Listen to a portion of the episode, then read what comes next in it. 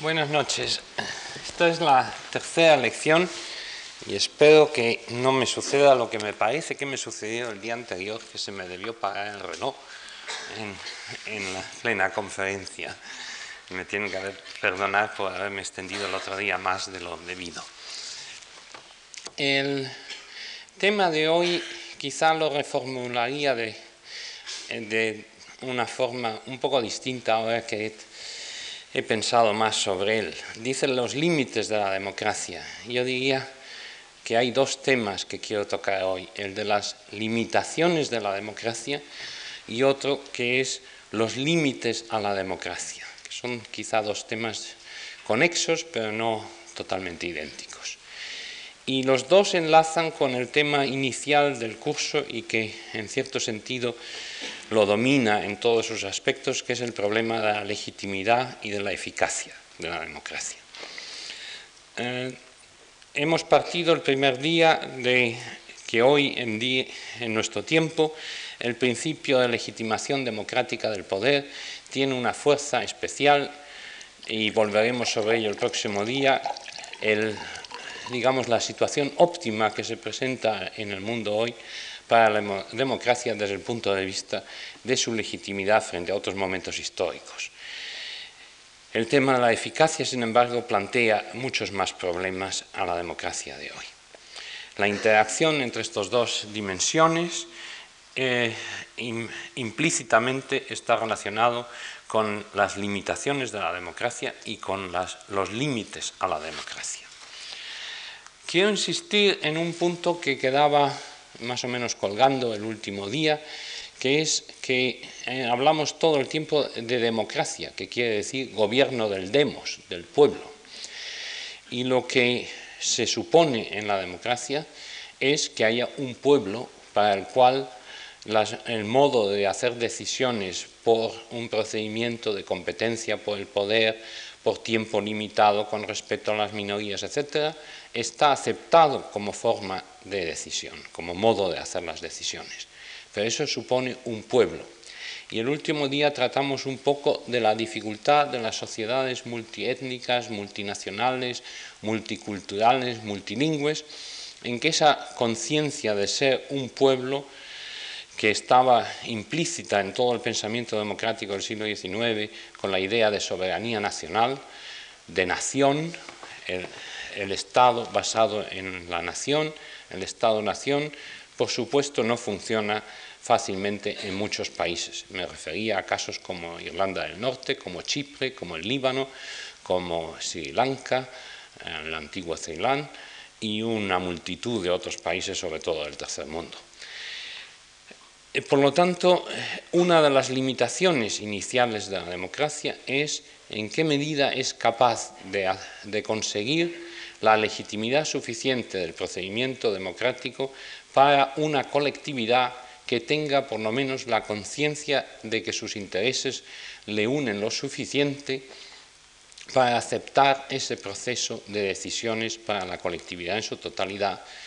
Y eso nos enlazaba con el tema el último día de la democracia consociacional, que en cierto sentido abandona el principio puro de las decisiones mayoritarias para una concurrencia entre mayoría y minoría o una mayoría más extensa que la simple mayoría absoluta o relativa en la que se basan los gobiernos democráticos en los estados-nación integrados. Y esto nos enlazará con el tema del federalismo y de las varias formas en que el poder se distribuye, de tal forma que una minoría tiene derecho a tomar ciertas decisiones sin que la mayoría pueda modificarlas o intervenir en ellas y que delega la mayoría en la minoría, pero de una manera no revocable una serie de poderes. Esto es una limitación de la democracia a nivel del Estado y tenemos el gran problema de cuál es la unidad política en la cual las decisiones democráticas han de tomarse. Sobre ello tendremos que volver en, otras, en las próximas Hoy quiero partir de que la legitimidad es pues, el supuesto básico para la estabilidad y el funcionamiento de sistemas políticos democráticos. La legitimidad es lo que hace innecesaria o limita el uso de la coerción, de la fuerza. Es decir, cuando los ciudadanos aceptan que las decisiones del poder son legítimas, que son vinculantes, que les obligan, aunque vayan contra sus intereses personales, aunque no estén de acuerdo y, eh, y les afecten negativamente, eso es la base del poder legítimo en la democracia. Eso no quiere decir que no traten de modificar esas decisiones, de que no traten de influir en el proceso de decisión en la próxima elección, sustituyendo en el poder el partido, el, gobierno, por otro partido que satisfaga más sus intereses. Es más, incluso las formas de protesta en una democracia establecida y con tradición, como es la de la civil disobedience, eh, no implica el, que no se reconozca el poder de sancionar la, conducta de desobediencia. Es decir, el que eh, se dedica en una democracia como la americana, donde esto es una vieja tradición, eh, a la civil disobedience, admite que sea sancionado y que se le aplique la ley. Lo que quiere hacer es un acto de protesta de simbólico y al demostrar que hay muchos ciudadanos dispuestos a sufrir las consecuencias de su desobediencia, hacer recapacitar a la mayoría o a, los que han hecho las leyes de que las leyes tienen que modificarse para que no haga falta usar la fuerza para eh, eh, imponer la obediencia. Tenemos pues los sistemas políticos plenamente legítimos en los que se combina la obediencia y el apoyo difuso, generalizado, como dice Easton, al sistema político. Tenemos otros que se basan en la pura coerción, en que ni hay apoyo ni hay obediencia, sino que es simplemente que el sistema represivo consigue que los ciudadanos tengan que obedecer el coste de la represión y hay sistemas en que ni es capaz el gobierno de conseguir ese apoyo ni esa obediencia, que están repudiados, son gobiernos que se encuentran con una parte, por lo menos, de su población en rebeldía, en eh, situación de guerra civil o de potencial guerra civil. Hay naturalmente una situación muy especial que señala Richard Ross, que formuló esta tipología del régimen aislado, en que hay un apoyo en teoría al gobierno, al régimen, pero no hay una obediencia porque consideran los ciudadanos que el gobierno no representa lo que debía ser. Esta es, en cierto sentido, la posición de los ultras de cualquier eh, sistema político, que van más allá de lo que eh, en la defensa de, un determinado, de una determinada concepción del sistema político, que los que tienen la legítima autoridad para imponer las decisiones están dispuestos. Es decir, los franquistas eh, del búnker, los partidarios del señor Blas eh, consideraban que el gobierno de la transición, el gobierno de su majestad, el gobierno que había pasado la ley para la reforma política en las Cortes de Franco, de acuerdo con las los procesos legales de las leyes eh, fundamentales, violaba el espíritu de esas leyes fundamentales y abandonaba, lo cual era cierto, el régimen eh, que ellos consideraban legítimo y entonces eh, su posición era la de ultras.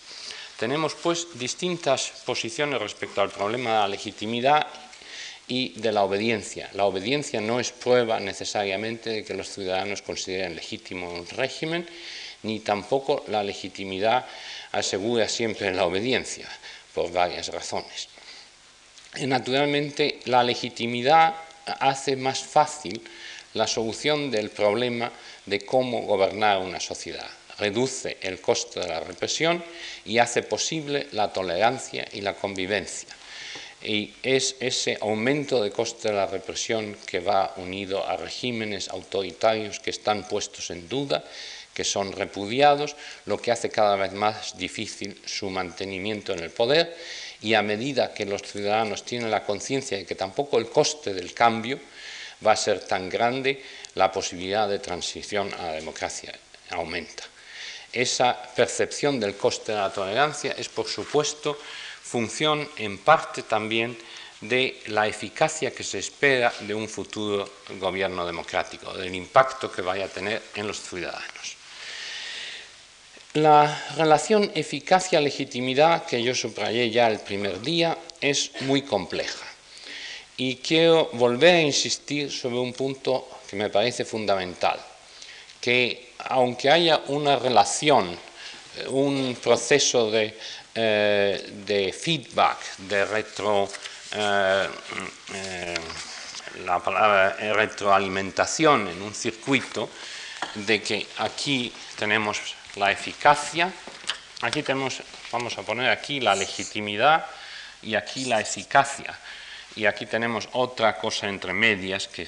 luego volveré sobre ello, que es la efectividad del poder. Podemos decir que la legitimidad influye en la eficacia. Un régimen que es legítimo puede hacer cosas que un régimen que no es legítimo no puede hacer. Pero también la eficacia tiene un impacto en la legitimidad. Tenemos, por lo tanto, unas relaciones recíprocas. Lo que yo sostengo, y creo que hay prueba en los datos que tenemos sobre las sociedades contemporáneas, es que un régimen democrático que tiene una legitimidad democrática puede permitirse un margen mayor de ineficacia, es decir, si esta relación es negativa, el impacto no es tan intenso como en un régimen autoritario. En un régimen democrático, en un régimen autoritario, esta pérdida de eficacia tiene un impacto mucho mayor. Y también en un régimen democrático con débil legitimidad. Eh, tenemos que, por otro lado, la relación naturalmente cambia en el curso del tiempo. Una prolongada falta de eficacia tendrá un impacto en la legitimidad pero hay un margen, digamos, de ineficacia tolerable para un régimen democrático, si está plenamente legitimado. Eh, esto mm, es importante para entender el distinto impacto que tuvo la Gran Depresión Mundial de los años 20, eh, eh, de fines de los 20 y principios de los 30, sobre todo en los 30, en las distintas democracias europeas tenemos la tesis, muchas veces avanzada, de que la caída de la democracia en Alemania y después en otros países europeos, Austria sobre todo, fue resultado de la Gran Depresión y la crisis económica. Y muchos de los que han visto la crisis económica actual o que ven el problema de la deuda en los países iberoamericanos, dicen, bueno, como los regímenes democráticos no son capaces de resolver algunos de estos problemas, están condenados a tener una auténtica crisis de legitimidad,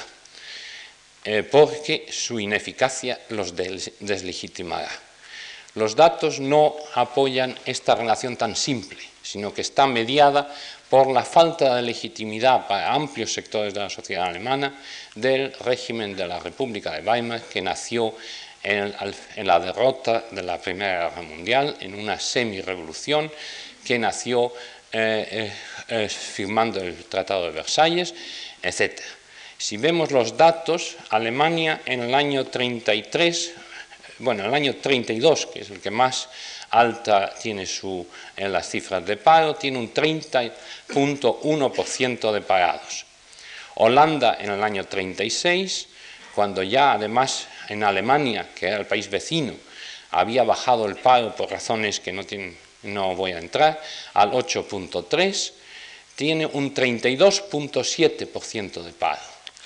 Las democracias del norte de Europa tienen un paro igual o superior al alemán.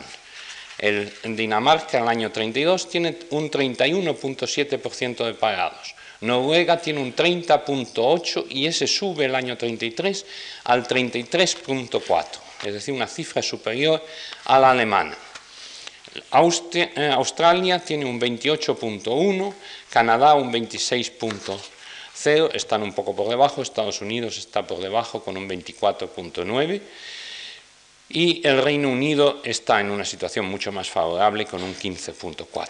Pero de todas formas tenemos una serie de países que tienen un nivel de países capitalistas, avanzados, industriales, modernos, con democracias que tienen niveles de paro comparables o superiores al alemán e incluso los tienen por un periodo prolongado. Los regímenes democráticos en esos países no son capaces a corto plazo o a medio plazo de resolver el problema del paro. Es decir, son ineficaces. Sin embargo, la ineficacia no lleva a la caída de los regímenes democráticos, sino, como he demostrado en un trabajo que tengo publicado, la quiebra de las democracias, eh, en muchos de estos países democráticos no solamente se consolidan los gobiernos democráticos o se mantienen, sino que eh, los gobiernos son más estables, dura más tiempo y son capaces de hacer una serie de reformas sociales por un pacto entre los intereses agrarios y los intereses industriales, entre los intereses conservadores y los intereses eh, de la clase trabajadora y se inician muchas de las instituciones del welfare state moderno, sobre todo en los países escandinavos y sin embargo ese éxito relativo no es la explicación de el diferente curso de estos países, porque tenemos países que tienen éxito, como son eh, que tienen un éxito relativo en enfrentarse con la crisis, como Australia, Suiza, Francia, eh, Gran Bretaña y Suecia, pero hay otros, como son Holanda, que tiene poquísimo éxito en enfrentarse con la crisis, o la misma Bélgica, que tiene un éxito muy limitado en enfrentarse con la crisis, por lo menos hasta el año 35, etc. O sea que eh, la relación eficacia-legitimidad hace que el factor legitimidad de las instituciones, de los partidos, del liderazgo político de la sociedad, le permite sobrevivir una crisis de eficacia. Quiero subrayar también que el problema de la eficacia está íntimamente ligado a cómo los políticos definen los problemas de un país. Y en algunos de mis escritos he mencionado la posibilidad de considerar que hay problemas insolubles. Un colega mío, Philip Schmidt, encontró en su crítica de mi trabajo que este es un concepto de muy poca utilidad para la ciencia, aunque después en otro trabajo que él publicó diez años más tarde o así, lo utiliza. Eh, ¿Por qué utilizo yo este concepto? Pues por la simple, cosa, eh, la simple realidad de que en las ciencias sociales no tenemos en cuenta que hay lo mismo que en las situaciones médicas, en situaciones que no tienen cura o que no tienen fácil cura, que tienen alivio, que se puede hacer que el paciente no sufra demasiado, pero que la ciencia, la eh, medicina, no ha encontrado todavía una solución. Pues lo mismo para muchísimos problemas sociales, económicos, crisis de los países. Es más, hay que distinguir dos problemas. Uno es que no tengan solución en absoluto, y yo creo que en el mundo hay bastantes países donde cualquier persona inteligente puede decir esto no tiene solución,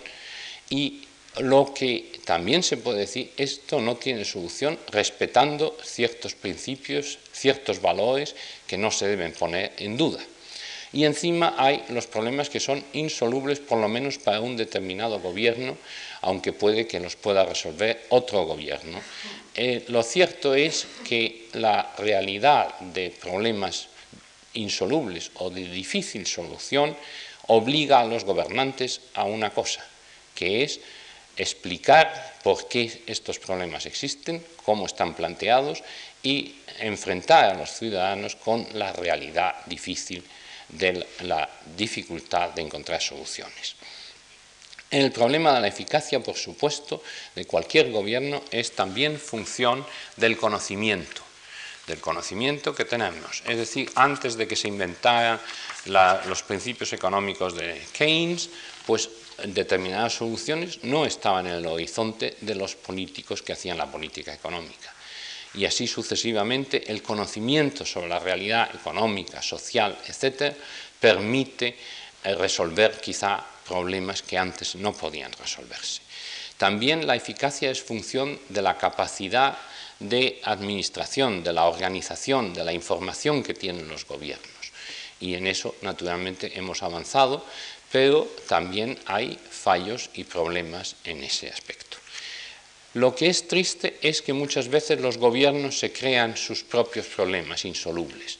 sobre todo en eh, gobiernos que llegan al poder con poca experiencia, que prometen cosas que no pueden hacer y que las expectativas que han generado no son viables y que después eh, ellos tienen que enfrentarse con ellas y las dificultades consiguientes. Es por lo tanto el problema de la eficacia uno en el cual cabe un análisis sistemático de las distintas situaciones. Eh, gobiernos reformistas, gobiernos nuevos que llegan al poder en una democracia, a veces ponen en la lista de cosas que van a hacer, en su orden del día, como si dijéramos, demasiados problemas simultáneamente sin la capacidad de enfrentarse con ellos. Eh, a veces hacen leyes que no pueden cumplir y que no tienen sentido y que desproporcionadamente generan enemigos y oposición sin que beneficien a nadie. Y estas eh, situaciones, tenemos alguna, por ejemplo, la ley de reforma agraria de la República, que podía haber afectado a un número muy pequeño de propietarios y hubiera sido lo que podía hacer la República con los recursos financieros que tenía, y sin embargo la provisión de los ruedos hacía extensiva en principio y en teoría, nunca en la práctica, la reforma agraria a gran parte de Castilla por el tamaño de los municipios y eh, generaba la hostilidad, la oposición, el temor de mucho pequeño y medio propietario al cual realmente la reforma agraria nunca hubiera afectado. Esto es un ejemplo de ineficacia para la solución, eh, creando problemas innecesarios. Hay también el problema de la efectividad, que es una variable distinta. Un gobierno puede tener las mejores soluciones para los problemas de un país y sin embargo no tener los recursos para hacer efectiva su autoridad. Eh, muchas veces estos problemas eh, se pueden soslayar y son a veces problemas simbólicos. Por ejemplo, un gobierno puede decir que tiene que desaparecer las banderas de un grupo secesionista en el país. Bueno, tiene la posibilidad de que la policía eh, arranque de los postes de, todas las banderas y en España durante la transición tuvimos ese problema con la Icurriña en el País Vasco y el coste de hacer eso no es excesivo. Entonces la inefectividad muestra la incapacidad en cierto sentido del gobierno de realizar su propia política. Estos problemas de efectividad naturalmente se plantean de una manera dramática cuando hay una situación de semiviolencia, de oposición desleal, de oposición eh, eh, dispuesta a utilizar la fuerza. Entonces el problema eh, se complica enormemente y por eso en la caída de las democracias la existencia de milicias civiles eh, por ejemplo, uniformadas, como en el caso de Austria, Alemania y las milicias fascistas, el problema de la prohibición de esas milicias, el problema de la prohibición de uniformes políticos, etcétera, el cierre de periódicos de una oposición desleal, etcétera, plantea los problemas de efectividad. Y esto nos enlaza con el tema de si es deseable o no el poner fuera de la ley partidos o grupos políticos que defienden la violencia, pero que tienen apoyo numeroso en una sociedad. Quizá la medida sea buena, sea legítima dentro de la perspectiva de la democracia y perfectamente eh, eh, deseable y con una mayoría de la sociedad apoyándola, pero si no se puede hacer efectiva, si eso no va a crear una situación de desobediencia visible eh, puede ser una medida inefectiva y la inefectividad afecta indirectamente la eficacia y la eficacia indirectamente afecta a la legitimidad. Tenemos, por lo tanto, ahí un proceso de retroalimentación complicado para la democracia. Quiero pasar de esto a un tema más amplio, de los límites de la democracia. Y para empezar quiero subrayar algo que tendemos a olvidar, que es que la democracia no es más que una parte, una forma del sistema político y por lo tanto tiene todas las limitaciones que tiene el poder político, incluso el más totalitario. Ningún sistema político puede hacer a los hombres buenos y benéficos, no puede cambiar la naturaleza de la gente en una sociedad, los malos hábitos que puedan haber adquirido en el curso del tiempo. Eh, eh, ni las grandes religiones han conseguido cambiar a los hombres todo lo que hubieran querido, y menos lo puede hacer un gobierno, y menos aún un gobierno democrático.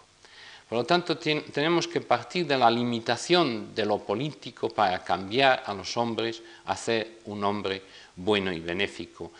eh, en nuestra sociedad. Tampoco puede asegurar muchas cosas que son fundamentales para el éxito o fracaso de una sociedad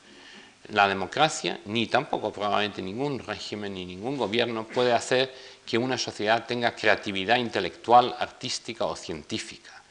ni puede crear un desarrollo económico. Puede quizá, y esto sí, no impedirlo, puede crear las condiciones favorables, puede incluso fomentar cosas que creen una sociedad creadora y, eh, eh, viva y dinámica pero lo que es dudoso es que podamos esperar solo del poder político el que haga una sociedad con éxito. Creo que el problema del desarrollo económico, eh, que muchas veces se ha discutido su relación con los sistemas políticos,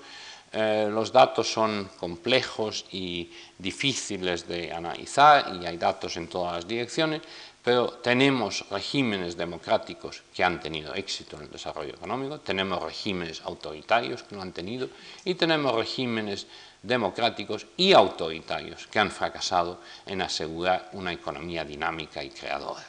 Por lo tanto, habrá que buscar otros factores en la sociedad, aparte de la política, que tienen mucho que ver con la capacidad de una sociedad para generar empresarios, eh, capaces, ya sean en el sector público, sea en el sector privado. Por lo tanto, y como el bienestar y todo el estado de bienestar es en gran medida función de la producción de riqueza, de los recursos económicos que tenga una sociedad, también esto es eh, no es función exclusiva del poder político. El poder político puede traer más o menos de la sociedad para estos fines, pero dentro de los márgenes que le impone la eficacia del sistema económico. Por lo tanto, el juzgar a un sistema político, al sistema democrático, por su eh, performance, por su éxito en, asegurar, por ejemplo, un crecimiento rápido de la renta per cápita, etc., es eh, una posición peligrosa, sobre todo cuando hay variables que no están directamente en el control de un gobierno, por ejemplo, el gobierno de un país como España, con una natalidad baja y un crecimiento de población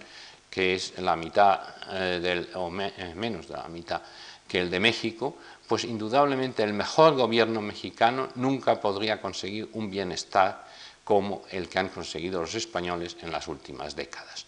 porque sencillamente el divisor de ese incremento de renta es distinto. Es decir, hay factores en las estructuras sociales que aseguran mayor o menor éxito a una sociedad que escapan del control del poder, incluso a veces de los más autoritarios y no digamos de uno que tiene que respetar las libertades de los individuos. Por lo tanto, eh, la democracia tiene unas limitaciones, las limitaciones que le impone el hecho de que la sociedad es un factor independiente. Naturalmente algunos de ustedes me dirán, bueno, entonces eh, la democracia realmente para qué me sirve. Bueno, eh, la respuesta ya la he ido dando a lo largo de estas lecciones, pero quiero volver a insistir, hacer posible una sociedad con libertades en que el individuo puede tener la oportunidad de influir en las decisiones del gobierno en alguna medida. Una sociedad basada en normas y leyes que obligan incluso a los que gobiernan, es decir, una constitución, una autoridad o un gobierno cuya legitimidad es amplia, al menos para la mayoría de la sociedad que lo apoya, y que incluso los que no apoyan a un determinado gobierno apoyan las instituciones en que ese gobierno ha sido generado, es decir, el proceso electoral, el proceso parlamentario, etcétera, por el que el gobierno ha llegado al poder, porque confían que al menos dentro de cuatro años podrán cambiarlo sin necesidad de guerras civiles, de revoluciones y de golpes. No es un sistema, es un sistema en que el uso de la violencia para adquirir el poder y para mantenerse en el poder no está establecido. Es un gobierno limitado en el poder, es pro tempore, tenemos que aguantarnos solamente cuatro años y podemos eh, eh, tener la esperanza de que los próximos lo hagan mejor. Y si tampoco lo hacen mejor, a los ocho años podremos volver a pensar qué alternativa tenemos. por lo tanto, podemos distinguir el régimen del gobierno. Y esto es muy importante porque no tenemos que poner toda la carga de legitimidad, eh, de poner en duda la legitimidad del sistema, sino que tenemos que cuestionar un determinado gobierno. Todo eso quizá eh, parezca poco, pero para muchos de los ciudadanos es importante. Para otros quizá da igual si viven bajo uno u otro régimen, excepto que esas libertades se extienden al lugar de trabajo por la presencia de sindicatos a otras esferas de la sociedad. Naturalmente también esperamos más de un gobierno que esto y por lo tanto tenemos que eh, juzgamos no, solamente a un régimen, sino a un determinado gobierno y sus éxitos o fracasos, que si son repetidamente fracasos, si una democracia naturalmente tiene gobiernos ineficaces década tras década, eh, naturalmente ese principio de separación del gobierno del régimen se queda al final erosionado. La perspectiva de la democracia eh, tiene un, este sentido de lo limitado, de, las limitaciones de la democracia, naturalmente tiene una implicación importante, que es que la sociedad es una realidad independiente del gobierno, en interacción constante, en una interdependencia constante eh, con el sistema político, pero en último término el régimen democrático se basa en una cierta autonomía de la sociedad. ¿Cuánta autonomía? Ahí están las distintas formas eh, y los distintos eh, regímenes democráticos que difieren mucho en este respecto. Esto me lleva al tema siguiente, que es ¿En qué medida eh, estamos hablando sobre la legitimidad del sistema político, de esas instituciones, de, la Constitución, de las elecciones, de las libertades, etcétera? ¿O estamos hablando de la legitimidad de un orden social? ¿En qué medida puede haber un régimen democrático legítimo en una sociedad que consideramos injusta y legítima?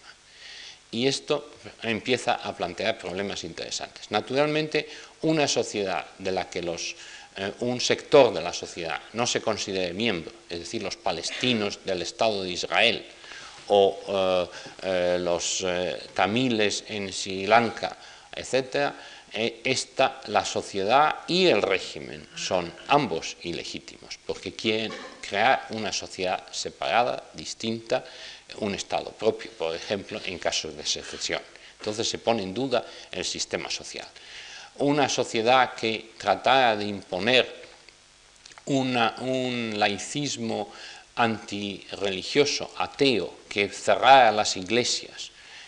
aunque hubiera mayoría de votantes apoyando esto, para un cristiano eh, que cree en que la iglesia y sus ministros tienen una función en la salvación de las almas, sería una sociedad ilegítima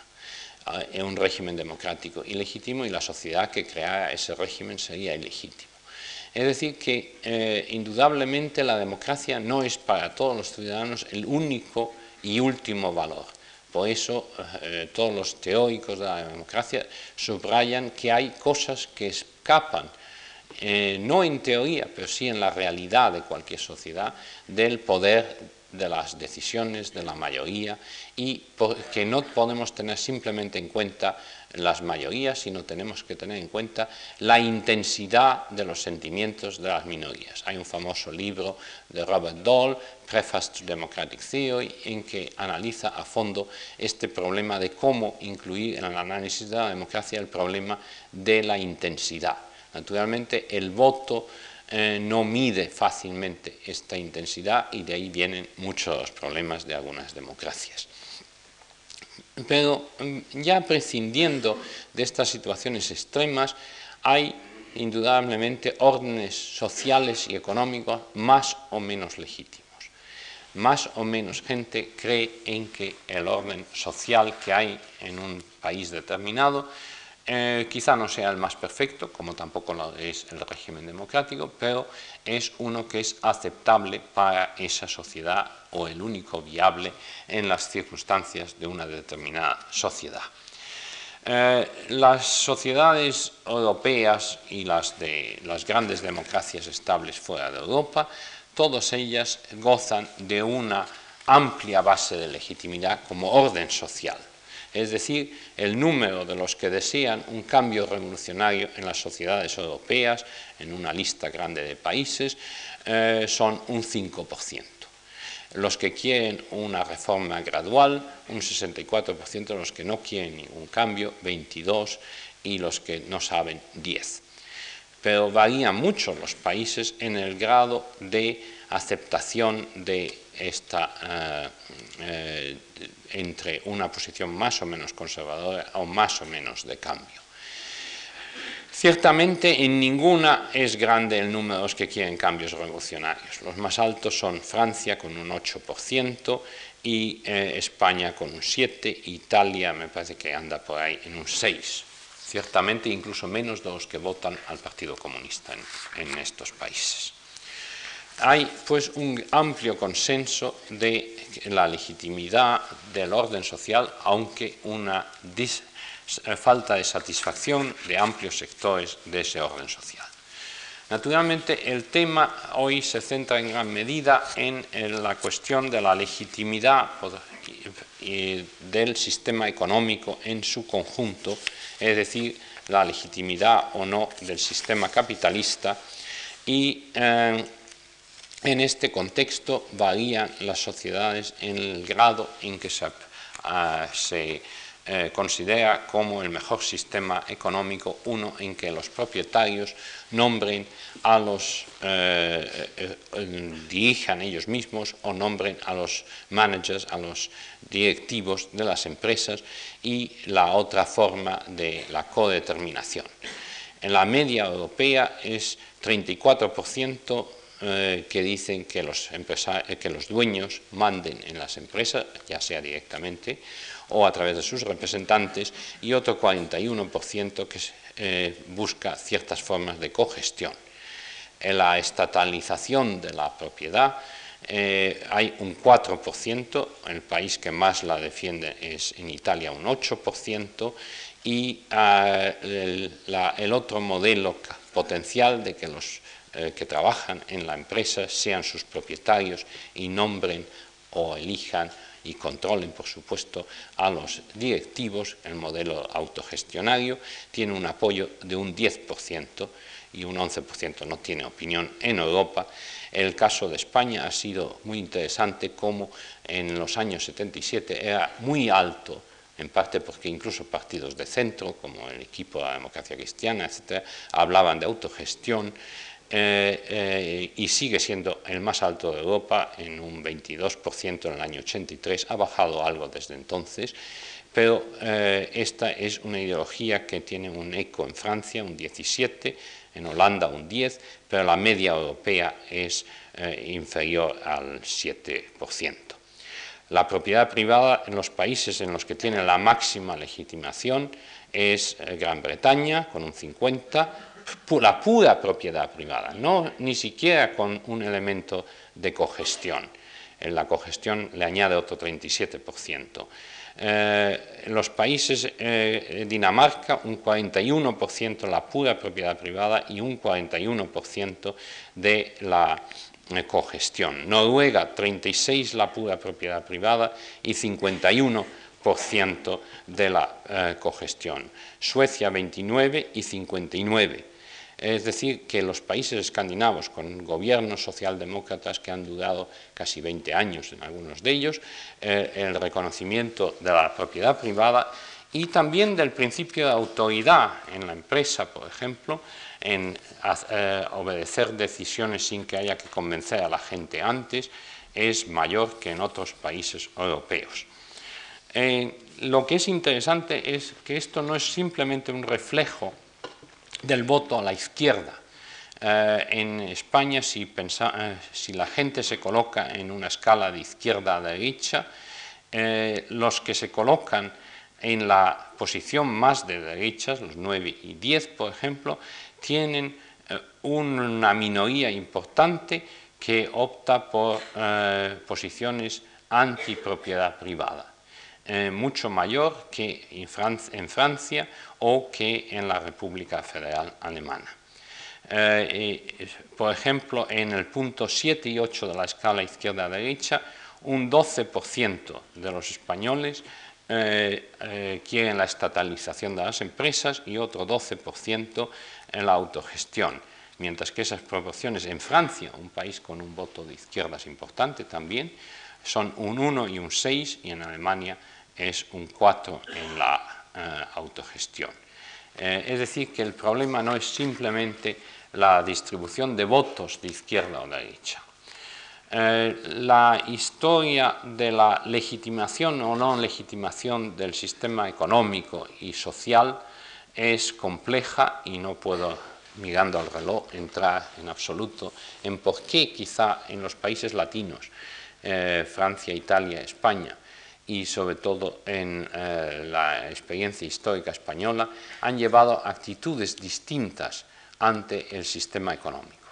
Lo cierto es que las sociedades varían en su legitimación del orden económico-social. Y quiero destacar dos cosas, que esto no es fruto simplemente del voto a la izquierda o de la presencia de ideologías marxistas o cosas por el estilo, sino que hay eh, elementos en la historia de la derecha de algunos de estos países, el nuestro incluido, eh, de la derecha católica por un lado, de la derecha fascista, si es que la podemos llamar exactamente derecha,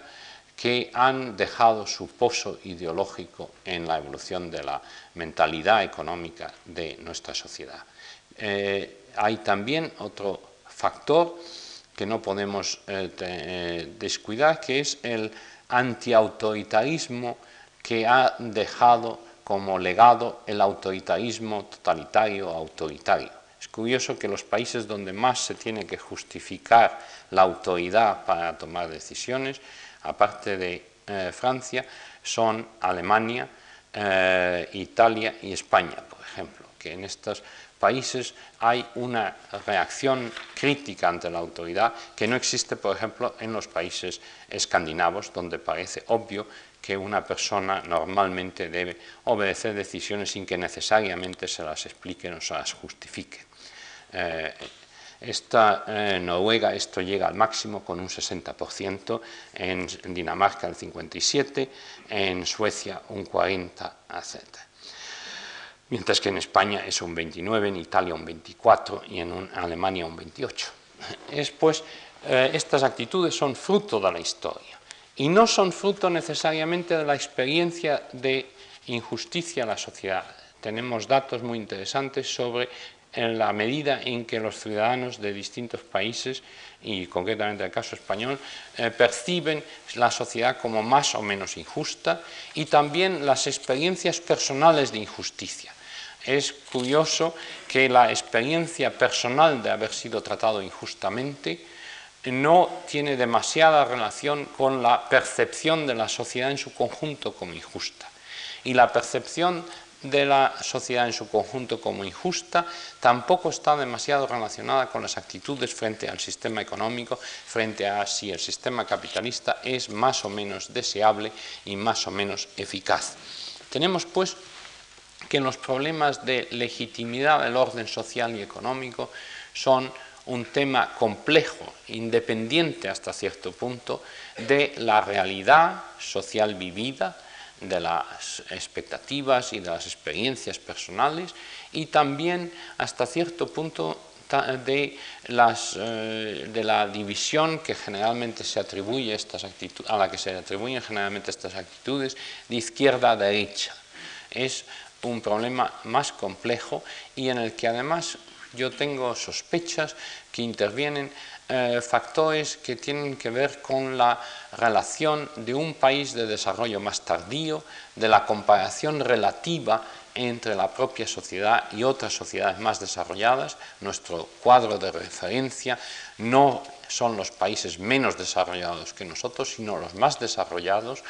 que están próximos a nosotros y eso lleva a una deslegitimación no sólo de las instituciones económicas o sociales, sino también de los actores principales del proceso. Es decir, los españoles creen que nuestros empresarios tienen menos cualidades positivas que el resto de los empresarios europeos, sobre los cuales no saben nada, por supuesto, pero es una imagen de que tienen que ser mejores. Pero no solamente nuestros empresarios eh, aparentemente son peores que los de otros países, sino también nuestros obreros. Y los que tienden a ver negativamente a nuestros empresarios, tienden a ver también negativamente a nuestros obreros y los que ven a los dos positivamente tienden a reforzar una imagen más positiva de nuestra sociedad. El problema de la imagen relativa de, los distintos, eh, de las distintas sociedades naturalmente plantea problemas graves para la estabilización social y política, en último término, de los países que llegan tarde al desarrollo. El éxito en el desarrollo es siempre relativo no es tan fácil adelantar, Italia lo ha conseguido respecto a Inglaterra, pero en fin, eh, adelantar a los países que llevan ventaja histórica. En la medida que eso no es fácil o no es posible, siempre se verá la propia sociedad como menos eficaz, como un sistema económico social menos legítimo y menos eficaz. Ahora, no exageremos estas diferencias, porque, por ejemplo, en eh, el, total de considerar la democracia como sistema más eficaz y, también, eh, eficaz y legítimo en la República Federal Alemana es 72.6% y en España es 66.1%. Eh, ciertamente la eficacia de nuestra democracia, por razones obvias, no, no, puede ser la misma que de la República Federal Alemana, pero la diferencia es solo de 6.5. Si tomamos la diferencia entre nuestro sistema económico, es decir, los que dicen que el capitalismo es el mejor sistema económico para un país como el nuestro y que con el capitalismo estamos resolviendo los problemas que tenemos, y usamos en la pregunta la palabra capitalismo, que es una palabra cargada emocionalmente y que mucha gente quiere rechazar, aunque eh, acepten la idea de una economía de mercado, la economía social de mercado, etc., llamando las cosas por su nombre más duro. En España, eh, en Alemania hay un 37.7 que dicen que es el, sistema económico mejor. La pregunta no es del todo eh, la misma y que con él se van resolviendo los problemas y en España es un 30.2, una diferencia de 7.5. No creo que esa diferencia ni siquiera refleje el diferente éxito de la economía de la República Federal Alemana y la española. O sea que, aunque tengamos estas diferencias y que se reflejan más a un nivel retórico, y aquí entro en un tema importante, que estos problemas de la legitimación del orden económico-social son en parte retóricos son simbólicos, son frases que se repiten y que se eh, manipulan también y que son parte de una herencia cultural, histórica, etc., pero que luego a veces no responden a la realidad de las conductas. En, eh, en el caso español tenemos datos que muestran claramente cómo algunos de los problemas de legitimidad del orden económico y social en la realidad son mucho menores. Es decir, que los eh, españoles, por supuesto, no toman como modelo a una sociedad socialista pura, como es la Unión Soviética, Cuba o China. El número de los que lo consideran como un modelo son un 4%, 3.8% la Unión Soviética y rechazan como modelo para nuestra sociedad la Unión Soviética un 42%. Entre los que dicen que el sistema capitalista no es ni, ni legítimo ni eficaz, eh, los que lo consideran un modelo es un 6% y un 31.9% lo rechazan clarísimamente. Eh, lo que pasa es que los unos toman, mencionan de vez en, una pequeña proporción como modelo la Unión Soviética, eh, los Estados Unidos y también otras sociedades capitalistas, sobre todo Alemania, que siempre sigue siendo el modelo para los españoles, un 27.7, pero los que ven al capitalismo como modelo y como legítimo y, como digo, y, eficaz, eh, sin embargo ven a, Alemania, a, Suecia como modelo en un 23%, naturalmente, en parte creyéndose cosas distintas sobre Suecia de lo que es la realidad. Eh, sin embargo, los que rechazan el capitalismo eh, el modelo sueco sube al 35%. Es decir, que eh, esas diferencias eh, de actitud difusa, ideológica, no responden necesariamente a una imagen de sociedades reales, de sociedades que sirvan de modelo para la realidad española. Lo que sí llevan es a una serie de estereotipos muy curiosos sobre las sociedades puramente socialistas y las sociedades capitalistas, que en parte es porque comparan un socialismo eh, utópico, no digo el socialismo de un estado de welfare state, de un estado de bienestar con intervención económica, con economías mixtas, sino un, un estado, una sociedad donde no haya propiedad privada y no funcionen, en, por lo menos no tenemos ejemplos de sociedades eh, socialistas de mercado desarrolladas. Entonces eh, surgen otra vez estas eh, frases ideológicas sobre lo que puedan ser distintos sistemas económicos. Luego, cuando vamos a la realidad de de la conducta de los ciudadanos respecto a, por ejemplo, qué hacer con beneficios extraordinarios de una empresa, la aceptación de que se repartan no solo entre el personal, sino que se repartan también con los eh, propietarios o que se repartan también eh, con, eh, con incluso una pequeña proporción que se reparta con los, entre los accionistas, por ejemplo, es bastante grande, un 13% entre los que son más eh, procapitalistas y un 2% entre los otros, dice que solamente entre los accionistas, entre accionistas y los eh, propietarios, eh, entre los primeros un 36 y un 25, entre los segundos, y entre el personal 6 y 7%. Lo que la mayor parte de la gente aprueba es que se dediquen a la inversión, a la expansión de la empresa 44 y 42, 59 y 74%. Es decir, tenemos toda una amplia literatura teórica que eh, se refleja en la obra de James O'Connor de la crisis fiscal del Estado, del Estado capitalista, en que se afirma que en los estados modernos capitalistas eh, no son capaces de asegurar el proceso de acumulación y que en el proceso de legitimación, que es realmente eh, un sinónimo de distribución eh, o de redistribución en la sociedad, estos estados tienen que violar la necesidad de acumulación necesaria para el continuo proceso de inversión y de desarrollo y la dinámica del sistema económico vemos desde los datos que tenemos que la gente no piensa de la misma forma que algunos teóricos, de que ven la necesidad de un proceso de acumulación, de inversión eh, e, y que detrae del consumo inmediato, de la distribución inmediata de los beneficios de un sistema económico. Por lo tanto, la gente es más realista que muchos teóricos. La crisis, por lo tanto, de legitimación del sistema económico puede ser una crisis a nivel verbal y una crisis que no se manifiesta a nivel real. Lo mismo podemos decir de la imagen que tenemos y que yo mismo he compartido y he sostenido incluso alguna cosa que he escrito antes de tener datos, porque lo, bueno de los datos es que le obligan a uno a olvidar las cosas que uno a veces piensa y que cree que son verdad y que no lo son. Cuando preguntamos si uno se puede confiar que el Estado pueda resolver los problemas de nuestra sociedad porque tiene los medios para hacerlo, diría usted que el Estado puede resolver todos los problemas, la mayoría de los problemas, muchos problemas, solo algunos, etc. La proporción de los que dicen eh, que puede resolver solo algunos es un tercio de los españoles. Otro tercio dice que muchos y solo una minoría que la mayoría o todos. Es decir, que la proporción de los que tienen esa confianza plena en la capacidad del Estado, incluso con esa imagen que tenemos de que los españoles esperan todo, que todo lo resuelva el Estado, tampoco es así.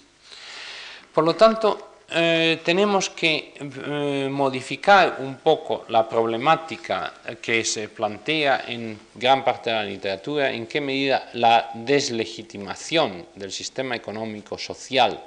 por una serie de posiciones ideológicas y eh, ciertas actitudes e incompatibilidades entre lo que desea la gente y el sistema económico, lo que es necesario para el funcionamiento del sistema económico, no es ni mucho menos lo que nos dicen muchos teóricos. Puede que haya países donde este sea un auténtico problema. Y por eso yo diría que una mayor adecuación entre la realidad y la, eh, formulación ideológica haría más fácil el gobernar en muchas democracias. Pero eh, esto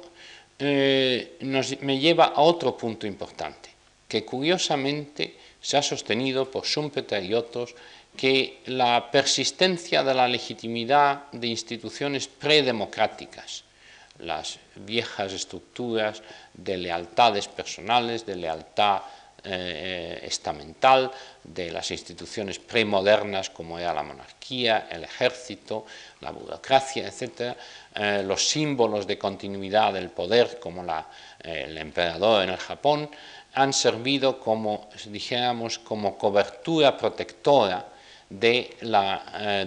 de, todas las tensiones y conflictos que se generaban bajo esas formas políticas eh, en el proceso de la revolución industrial. La idea de muchos teóricos y pensadores sobre la democracia es que la democracia priva al sistema social y económico de esa protección eh, y que por lo tanto es una latente amenaza.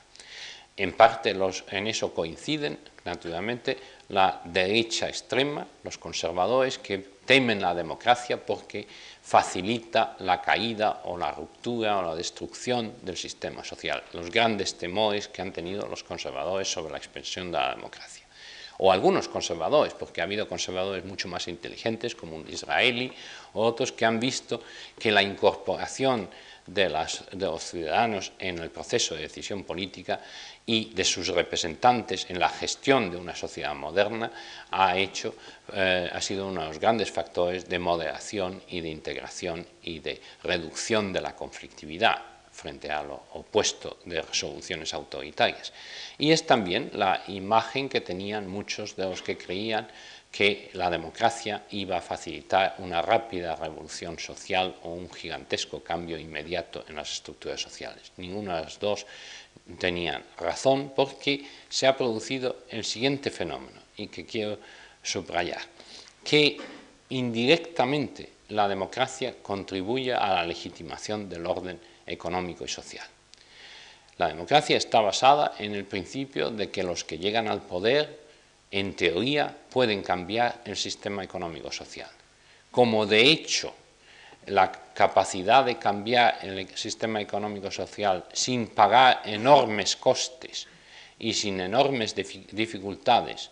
no existe o existe solamente en una medida limitada, el hecho de que los que en teoría eh, defendían tal cambio del sistema económico-social lleguen al poder,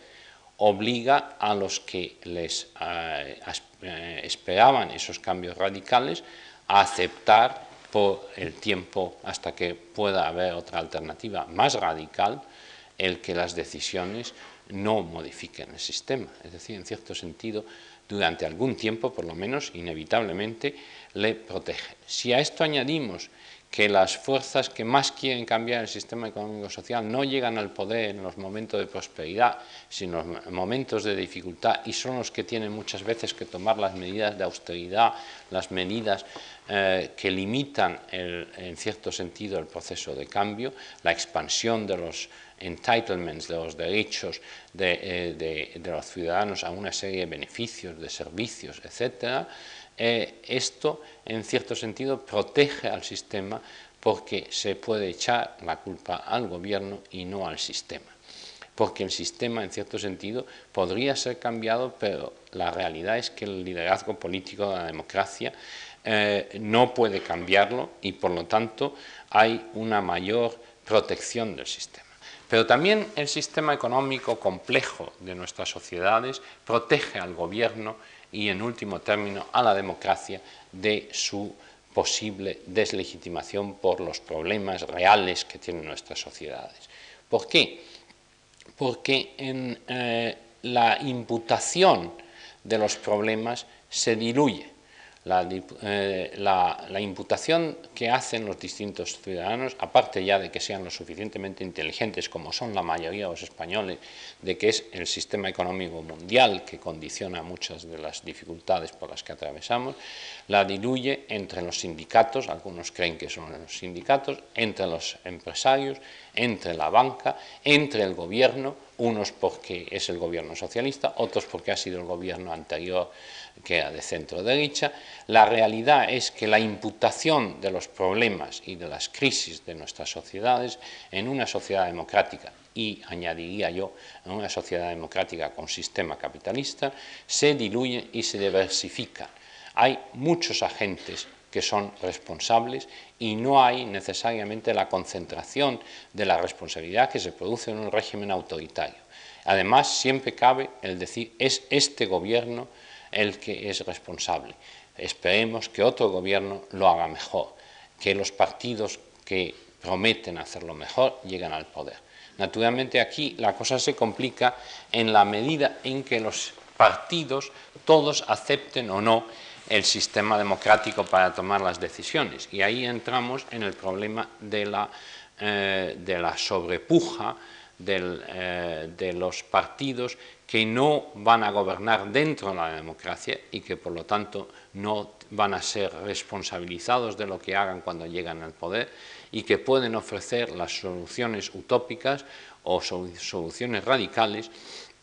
eh, y presentarse como eh, partidos antisistema, es decir, que no ponen en duda simplemente a un determinado gobierno, sino a todo el régimen, que es lo que hicieron los nazis y los comunistas en la Alemania del año 32 y cuya suma de dos oposiciones antisistemas desleales al sistema que eh, atribuían al sistema los errores o dificultades por las que pasaba Alemania en aquel momento, les permitía no atacar a un determinado gobierno, sino al régimen en su conjunto, lo que ellos llamaban das System de la República de Weimar. La democracia, en la medida en que eh, eh, participamos todos en ella y la aceptan todas las fuerzas políticas, excepto minorías antisistema, da una flexibilidad al sistema para enfrentarse y sobrevivir las crisis que inevitablemente tienen los sistemas económicos y sociales. Es pues esta una perspectiva que por un lado uno podría decir es un poco eh, bueno, desesperanzadora o desilusionante, porque tenemos hasta cierto punto la ilusión de que la democracia tenga un poder mágico para cambiar eh, una sociedad. Por otro lado, vemos que eso no es así, pero por ese mismo, ese mismo dato nos permite también aceptar que una sociedad no tiene que desintegrarse en un conflicto violento, en un conflicto duro, eh, en una crisis de las instituciones, porque la democracia tiene esa flexibilidad especial. Ahora, esa flexibilidad se puede debilitar, por supuesto, cuando eh, las fuerzas democráticas consideran que el sistema social y económico que tiene una sociedad y que además no se puede cambiar tan fácilmente, es ilegítimo y sostiene esa ilegitimidad eh, de un modo permanente y a nivel retórico e ideológico, porque eso crea dos problemas. Uno, o que se vean forzados a hacer lo que dicen,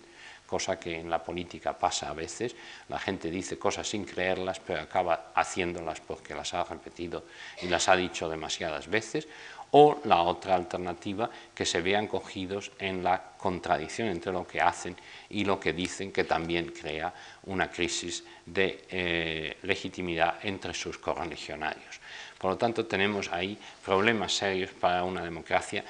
el grado en que hay una legitimación o no del sistema económico-social, aparte de la legitimación del sistema democrático. Ah, eh, quería también entrar en otra dimensión del tema y ya voy a hacerlo muy rápidamente, pero voy a continuar probablemente el próximo día, que es eh, si la democracia tiene todas estas limitaciones, también tenemos el problema de qué límites tiene el principio democrático.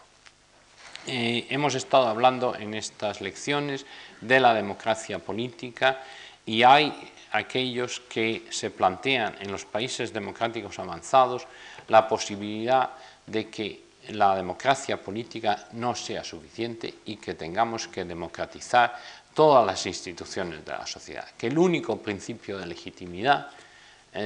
que autorice a alguien a tener autoridad en cualquier organización o institución, el tomar decisiones en cualquier organización o institución, debe legitimarse democráticamente. Incluso mi colega Robert Doll, en algunos de sus escritos, eh, eh, cae en esa postura. Mi tesis, que espero desarrollar quizá un poco más eh, el próximo día, es que este modelo de expansión de la democracia política a la democracia social, a la democracia económica, a la democracia en todas las instituciones de la sociedad, presenta serios problemas y los presenta todavía más agudos en el caso de que hablemos de una democracia de tipo participativo, de tipo eh, de asamblea, etc. Incluso la democracia representativa en otras esferas de la sociedad plantea problemas graves. Y quiero apuntar a eh, dos problemas. Uno es en qué medida el pluralismo en que se basa nuestra sociedad democrática, el que haya distintos puntos de vista, distintas maneras de entender el bien de la sociedad, eh, está basado simplemente en el respeto a la libertad de los individuos o de las instituciones políticas, de los partidos políticos, en las libertades políticas, o en qué medida está basado en las libertades de los individuos de organizarse, de organizar la sociedad y distintas instituciones de la sociedad de acuerdo con sus propias preferencias y sus propios valores. Para mí, eh, la libertad basada simplemente en la libertad de los individuos no es suficiente. Y creo que eh, eh, ciertamente una persona religiosa no puede estar satisfecho con la libertad de su conciencia religiosa en su mundo privado como una libertad individual. Tiene que pensar en la libertad de las instituciones de salvación de las iglesias y de sus organizaciones y sus actividades religiosas. Lo mismo podríamos decir que mi libertad intelectual no puede estar basada simplemente en la libertad de yo escribir lo que quiera o tal, sino la libertad de acceso a unas instituciones donde yo pueda enseñar. La libertad de actividades sociales, en último término, es la libertad de crear una serie de instituciones en la sociedad con autonomía. Instituciones como esta que nos acoge esta noche.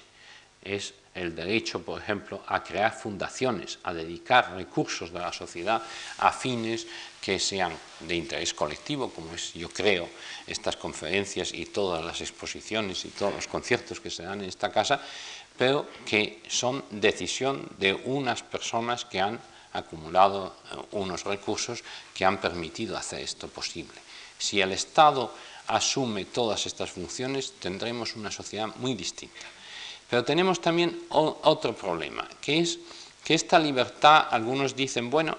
eh, para que haya realmente igualdad, para que estas instituciones no estén gobernadas por personas que no responden al deseo de la sociedad, que no son eh, controlables por la sociedad como tal, salvo el control general del sistema político, tienen que tener eh, una estructura interna democrática.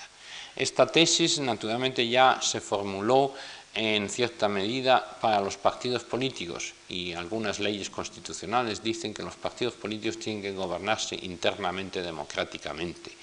Eh, eso plantea muchos problemas, por ejemplo, en qué medida los 200.000 afiliados de un partido deben controlar al grupo parlamentario de un partido cuando ese partido tiene ese poder en el Parlamento gracias a 10 millones de votos, que naturalmente no coinciden en su manera de pensar con los 200.000 activistas, militantes de un partido. Es decir, el problema de la democracia interna y la democracia de los partidos y la democracia entre partidos eh, ya plantea problemas interesantes. Pero la expansión de la idea de la democratización de todas las instituciones eh, supone que éstas no tengan sus propias normas, sus propios valores, sus propios principios. Y pensemos que la Iglesia, por supuesto, está basada en unos principios de, eh, tipo eh, monocrático en el centro, de una aristocracia de los cardenales que eligen al Papa, de una cooptación eh, entre el clero de los obispos y no está basada, como algunas sectas protestantes, en un gobierno democrático por los fieles esto es un principio de crear un orden institucional que no está basado en principios democráticos. Eh, ¿En qué medida no sería deseable que fuera democrático? Volveré sobre ello rápidamente. Lo mismo podemos decir, la universidad está basada en unos principios de cooptación por los profesores que en un determinado momento eh, estamos enseñando de los que nos van a suceder y van a llevar la vida intelectual está basado en unos criterios de decisión, eh, de competencia, esperemos, de las personas que elegimos en función de criterios académicos de una comunidad científica internacional, etcétera, pero no en el voto de todos los profesores, incluyendo los que van a ascender, por supuesto, que siempre quedan en la Universidad Americana, por ejemplo, excluidas las decisiones que afectan eh, para los puestos superiores al suyo, por razones obvias de que eh, intervendrían en decisiones que van a afectar, a su propio futuro y por supuesto los estudiantes y no digamos del personal de la universidad. Es decir, la universidad es un, y las academias, etcétera, son instituciones basadas en principios de cooptación y de tipo elitista y no democrático.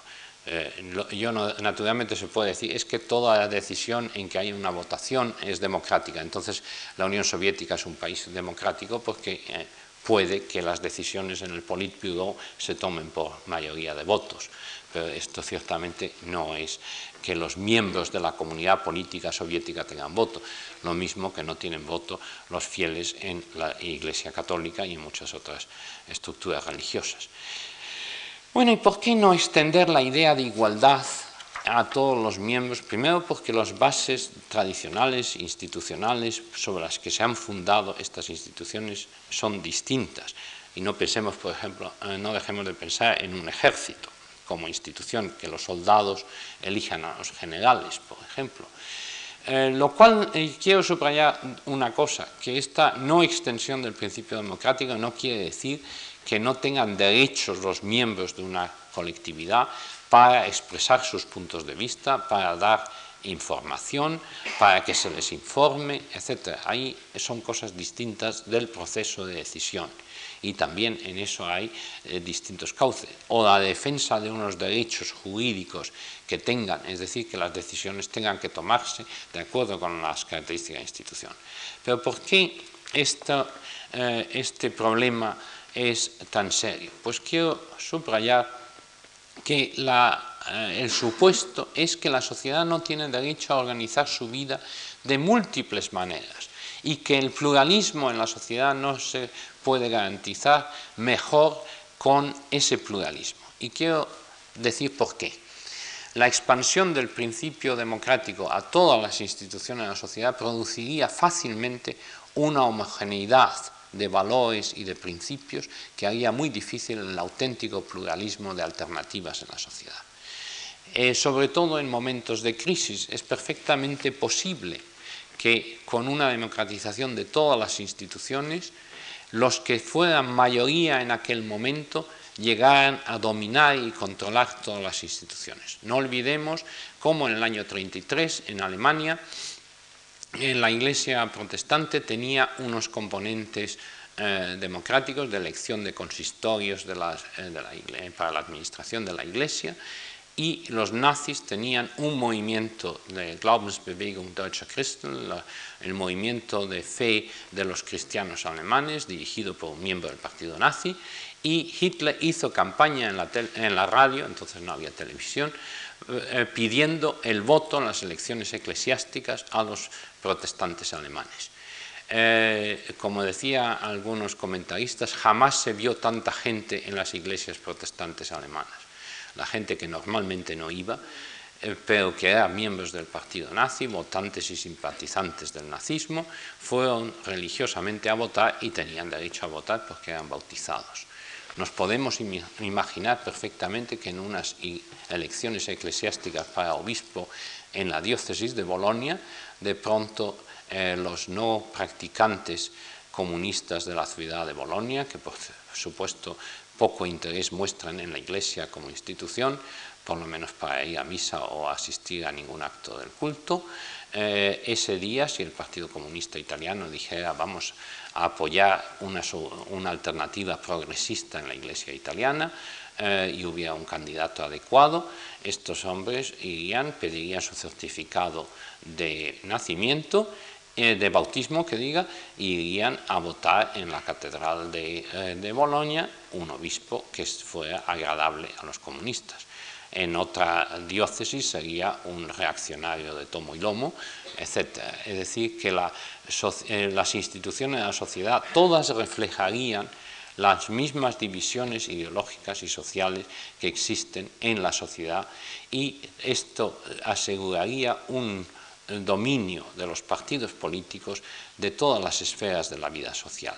¿En qué medida en ese contexto se podría mantener el pluralismo social que permite la democracia, la articulación de distintos puntos de vista, de limitación al poder que, en la que se basa la democracia eh, liberal y competitiva eh, de que hemos hablado, creo que ustedes se dan cuenta que plantea serios problemas además, esta politización de todas las instituciones implicaría que el Estado define quiénes son miembros de las distintas instituciones, cuáles son las instituciones que él va a reconocer, solamente aquellas que sean internamente democráticas, teóricamente,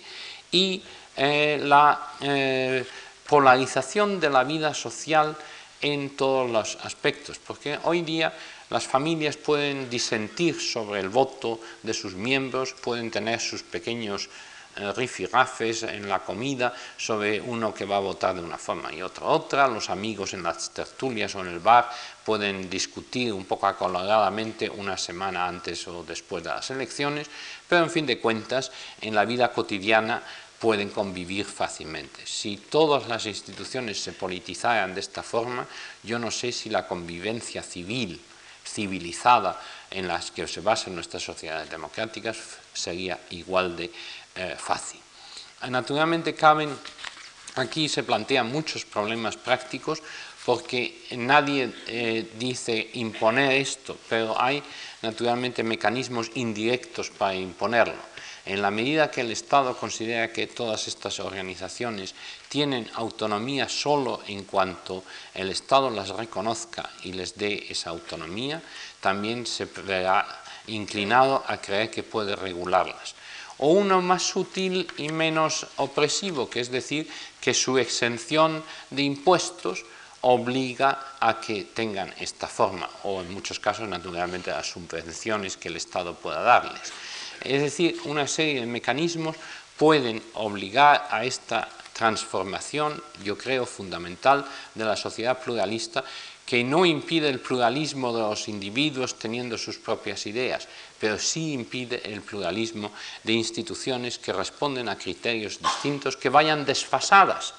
que es en cierto sentido lo que se les podría acusar de que mantengan normas o valores o principios que no son los que están dominando en la sociedad democráticamente en un determinado momento. es pues este pluralismo institucional y social que para mí es uno de los límites que, debe, que tiene y debe tener, en mi opinión, la democracia.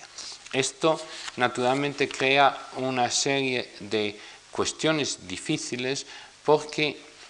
en cierto sentido supone que el Estado tiene limitaciones en realizar sus objetivos porque tiene la resistencia de las instituciones sociales. Esa resistencia que es la que garantiza la existencia de minorías y de posibilidades de alternativa en la sociedad. Ello llevaría también a una discusión en la que no puedo entrar hoy y que probablemente no voy a entrar en el curso sobre el problema de capitalismo y democracia, pero que está íntimamente ligado con este problema, igual que los problemas derivados del federalismo y democracia. Eh, y esto me vuelve al tema central desde un principio, que la idea simple de, unas, un poder eh, de la mayoría para tomar todas las decisiones que interesen a una sociedad, que afecten a una sociedad, no es el modelo real de la democracia. En la democracia hay otros criterios para que una sociedad sea democrática. Uno de ellos es, por supuesto, y uno muy importante que señala Doll en otra de sus obras, es que la politización de toda la sociedad y la democratización de todas las instituciones eh, tiene un obstáculo un obstáculo claro que las competencias de las personas eh, son independientes. Es decir, que en un eh, en una sala de, operaciones, el médico jefe que está realizando la operación no puede estar eh, dependiendo de las decisiones de, los restos de miembros del equipo médico. Pueden darle opiniones y pueden después protestar de la decisión que se tomó, pero en último término hay alguien que tiene que ser responsable y ciertamente eh, el criterio de competencia es uno, otro es el de la economía es decir, que uh, ya nos parece un poco excesivo que tengamos que votar en elecciones nacionales, elecciones regionales, eh, las comunidades, elecciones municipales, elecciones europeas, en referéndums, etc. Pero este modelo de una sociedad democratizada en todas sus instituciones supondría que tendríamos que votar en miles de eh, contextos distintos. Eh, naturalmente no lo haríamos y entonces estaríamos sometidos a minorías activistas que serían las únicas que se molestarían y luego nos veríamos sorprendidos de decir cómo ha sido posible que esta gente controle esta o aquella institución. Por lo tanto, los límites de la democracia son un tema importante, sobre todo en los países democráticos avanzados, donde hay una cierta sensación de insatisfacción con la democratización política como insuficiente con relación a la democratización de la sociedad. Eh, esto eh, es un tema que me llevará a los del próximo día sobre el futuro de la democracia en distintas sociedades y las eh, dificultades, en cierto sentido, de la democracia en nuestras sociedades y en las del tercer mundo y la diversidad de problemas de unas y de otras, pero en fin, sobre eso volveremos el próximo día.